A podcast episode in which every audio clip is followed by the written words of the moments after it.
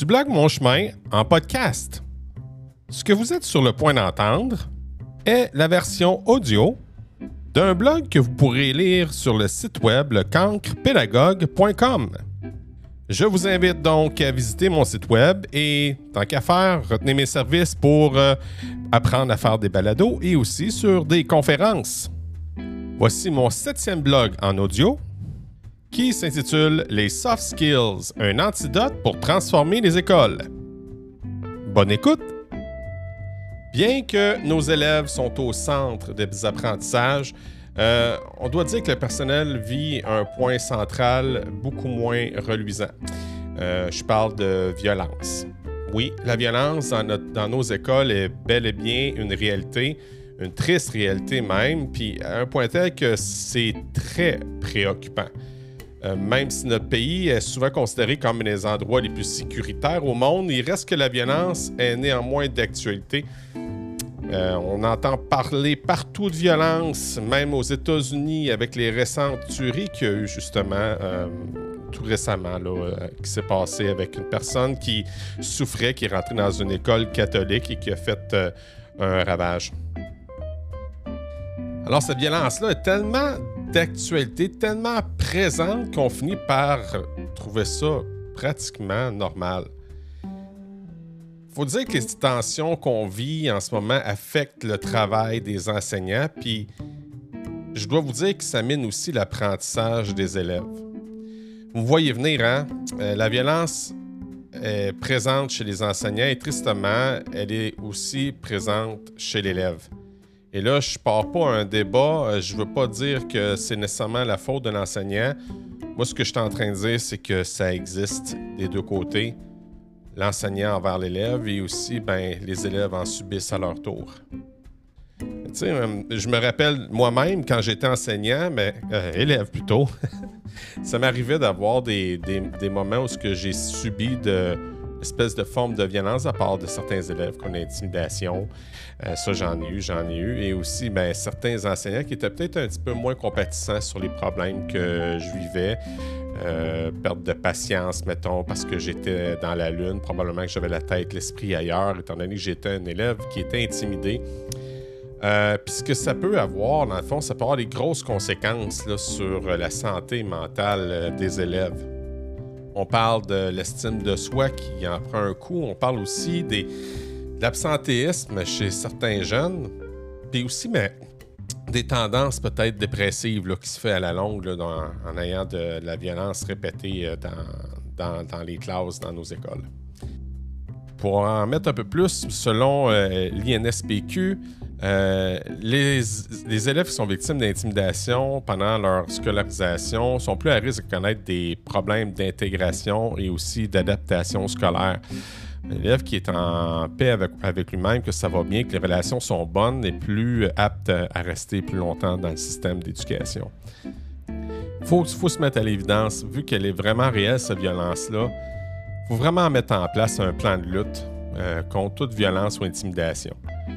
Faudrait qu'on se mette tous d'accord pour dire que c'est tolérance zéro. C'est sûr qu'on le sait que c'est tolérance zéro, qu'on n'accepte pas personne. Je connais pas un enseignant qui accepte ça euh, de la violence, mais il faudrait que ça se dise euh, dans un sur une seule voix. Tu on dise d'une voix que euh, c'est terminé la violence, que c'est rendu tolérance zéro.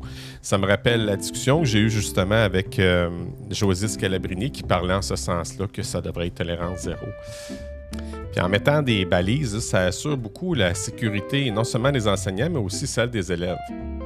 Puis encore une fois, notre rôle en tant qu'enseignant est vraiment importante pour faire la prévention de la violence dans les écoles. Il y a aussi des personnes du milieu, comme disons des policiers, éducateurs qui peuvent venir faire un tour pour nous sensibiliser davantage sur les risques d'avoir de, la violence, d'être violent à l'école. Puis le rôle, je reviens avec le rôle des enseignants, ce serait vraiment important que on puisse davantage introduire des soft skills dans une classe. Oui, je sais, on est très occupé déjà d'avance avec la quantité, euh, mon Dieu, la pléthore de, matières enseignées, correction, planification, bilan fonctionnel, plan d'intervention. Mais je vous dis, les soft skills, c'est une clé. Est-ce que c'est la meilleure des réponses? Au moment où, je vous parle, j'ai introduit moi-même des soft skills, vous les avez entendus dans mes derniers balados. Euh, puis ça a vraiment. Mes élèves ont une réponse positive. Ça a vraiment des effets pour canaliser le jeune, calmer le jeune.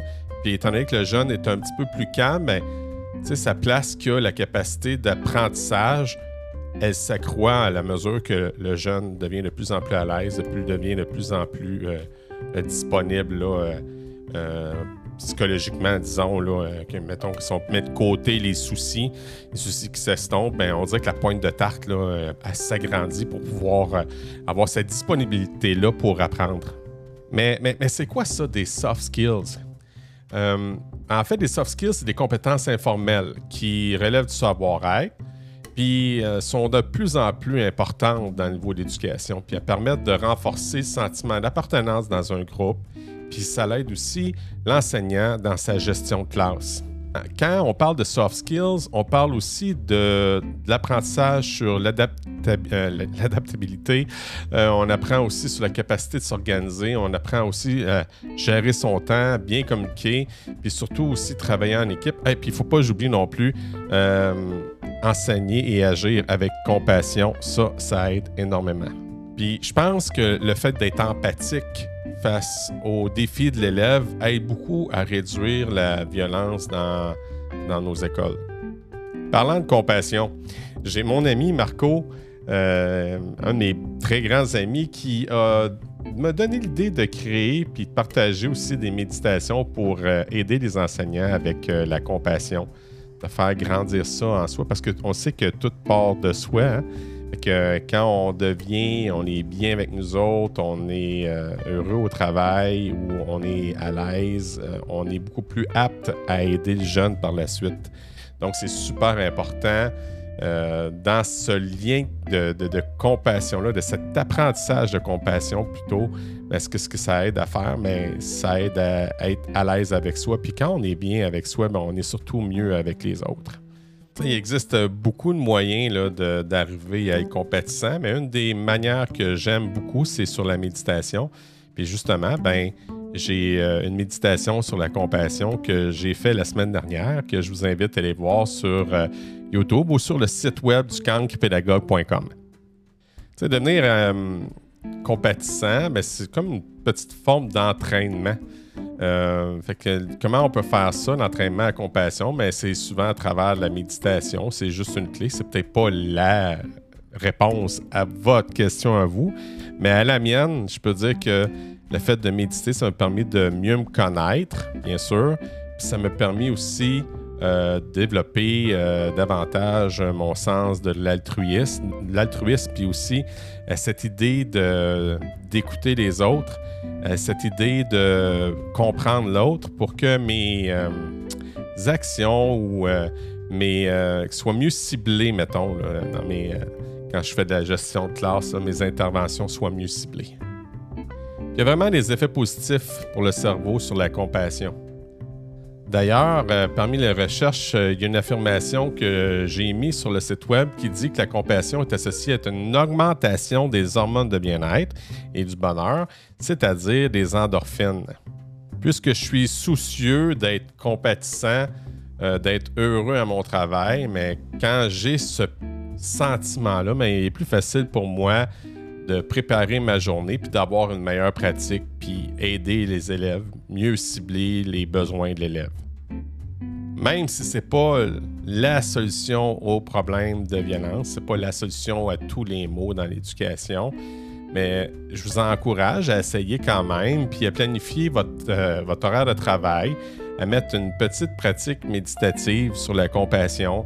Moi, ce que je fais, c'est quand j'arrive euh, travail, au travail, le matin, j'arrive toujours un petit peu plus tôt, puis je me garde un petit 10 minutes de pratique méditative sur la compassion, puis ça m'aide beaucoup, beaucoup, beaucoup, puis je deviens en même temps l'artisan de ma journée. ça va aider à réduire la violence, en tout cas mon comportement agressif ou peut-être mon comportement émotif ou euh, réduire mes tensions intérieures. Puis ce que ça fait, c'est que ça l'aide énormément à...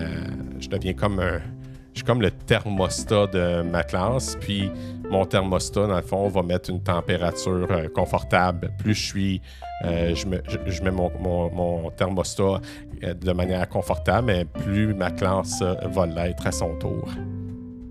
Cette semaine, je m'en vais faire un congrès. Je m'en vais mon premier congrès. Écoute, en 20 ans de carrière, j'ai jamais participé à aucun congrès, même en étant euh, étudiant. C'est la première fois que je vais là.